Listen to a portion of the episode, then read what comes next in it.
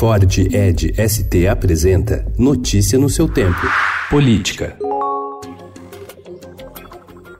Nos últimos dois meses, o presidente Jair Bolsonaro interferiu diretamente nos quatro principais órgãos de combate à corrupção no país, que de alguma forma cruzaram o caminho da sua família a Polícia Federal, a Receita Federal, o Conselho de Controle de Atividades Financeiras, o COAF, e a Procuradoria-Geral da República. O episódio mais recente deixou a Polícia Federal em estado de alerta. Bolsonaro surpreendeu a corporação ao anunciar a substituição do superintendente da PF no Rio de Janeiro, Ricardo Saad, e justificar que ele não rendia no cargo. As investigações mais importantes da PF do Rio envolvem a relação de milícias com políticos estaduais e atingiram o ex-assessor do filho mais velho do presidente, o senador Flávio Bolsonaro.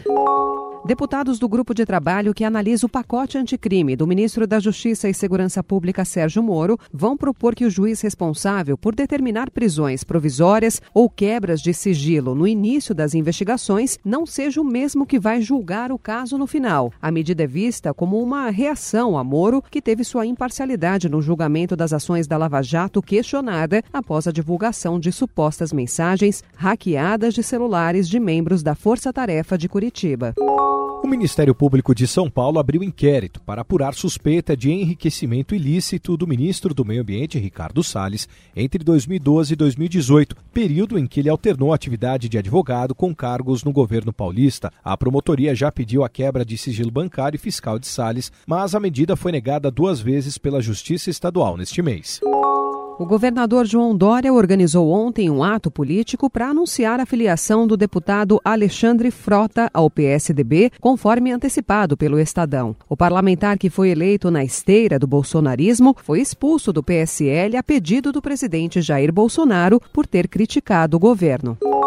O governador de Minas Gerais, Romeu Zema, do Novo, afirmou que incluir estados e municípios na reforma da Previdência é essencial e disse estar confiante no bom senso dos senadores. O governador voltou a defender a privatização da Companhia Energética de Minas Gerais, a CEMIG. Com parte de seus recursos contingenciados, o Exército poderá ser obrigado a dispensar pelo menos 25 mil dos 80 mil recrutas já no início de outubro, antecipando a primeira baixa prevista para dezembro. Caso não haja descongelamento de verbas, a Força também prevê uma redução das operações militares e o corte de expediente para os que ficarem nos quartéis. Notícia no seu tempo. É um oferecimento de Ford Edge ST, o SUV que coloca performance na sua rotina até na hora de você se informar.